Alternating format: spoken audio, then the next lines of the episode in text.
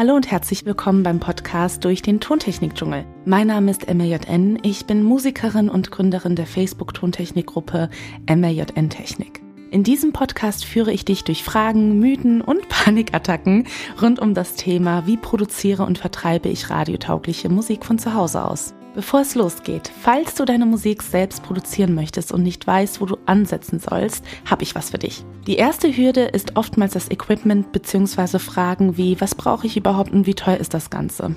Aber keine Sorge, genau da will ich weiterhelfen. Lass uns gemeinsam die erste Hürde nehmen und für Klarheit im Tontechnik-Dschungel sorgen. Lad dir gerne meine Equipment-Empfehlung kostenlos herunter unter mjn-music.com slash equipment. Falls du noch Fragen haben solltest, schreib mir gerne eine E-Mail an mariana.mjn-music.com. Aber jetzt geht es weiter mit der heutigen Folge.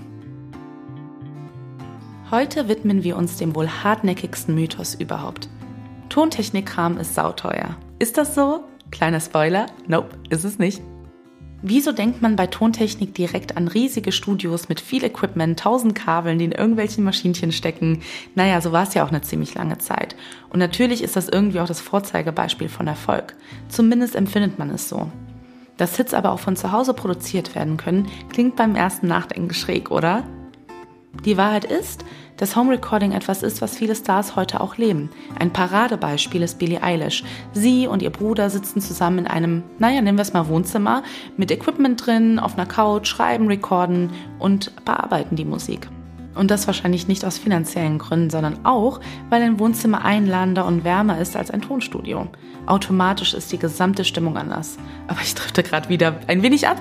Naja, ich möchte ja heute mit dir über Geld sprechen und wenn wir uns anschauen, was wir wirklich brauchen, ist das die folgende Liste.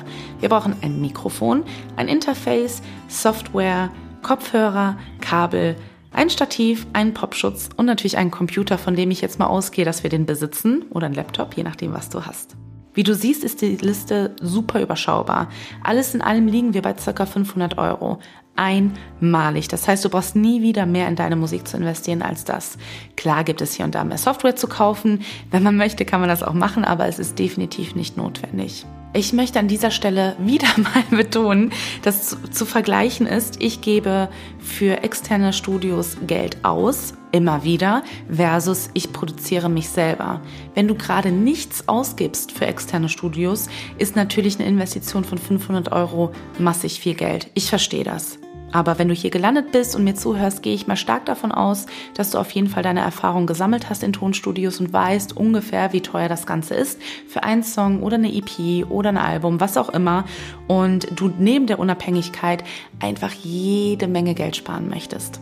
Also sagen wir, du hast 500 Euro und stehst quasi vor der Entscheidung, investiere ich oder nicht. Ich glaube, wenn ich ehrlich bin, dass es oft gar nicht um die 500 Euro geht, sondern eher um die Frage, will ich in mich investieren? Nicht nur das Geld, sondern auch die Zeit, neue Dinge überhaupt zu lernen. Dahinter steht meiner Erfahrung nach die Angst, überhaupt gesehen zu werden oder vielleicht auch die Angst, überhaupt gar nicht gesehen zu werden. In meiner ersten Folge sprach ich viel über Ängste und Zweifel und die beiden Themen kreisen wie ein Geier um das Thema Tontechnik immer und immer wieder. Was hilft dagegen? Einfach machen, so simpel ist es.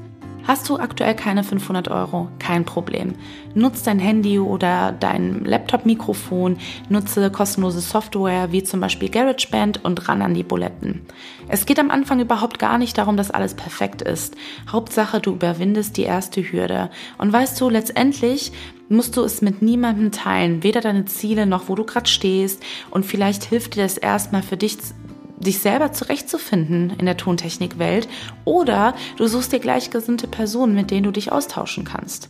Die Welt ist deine Spielwiese, du kennst dich am besten und mach und vertrau darauf, dass du das auch hinkriegst mit ein wenig Zeit und mit ein wenig Geduld.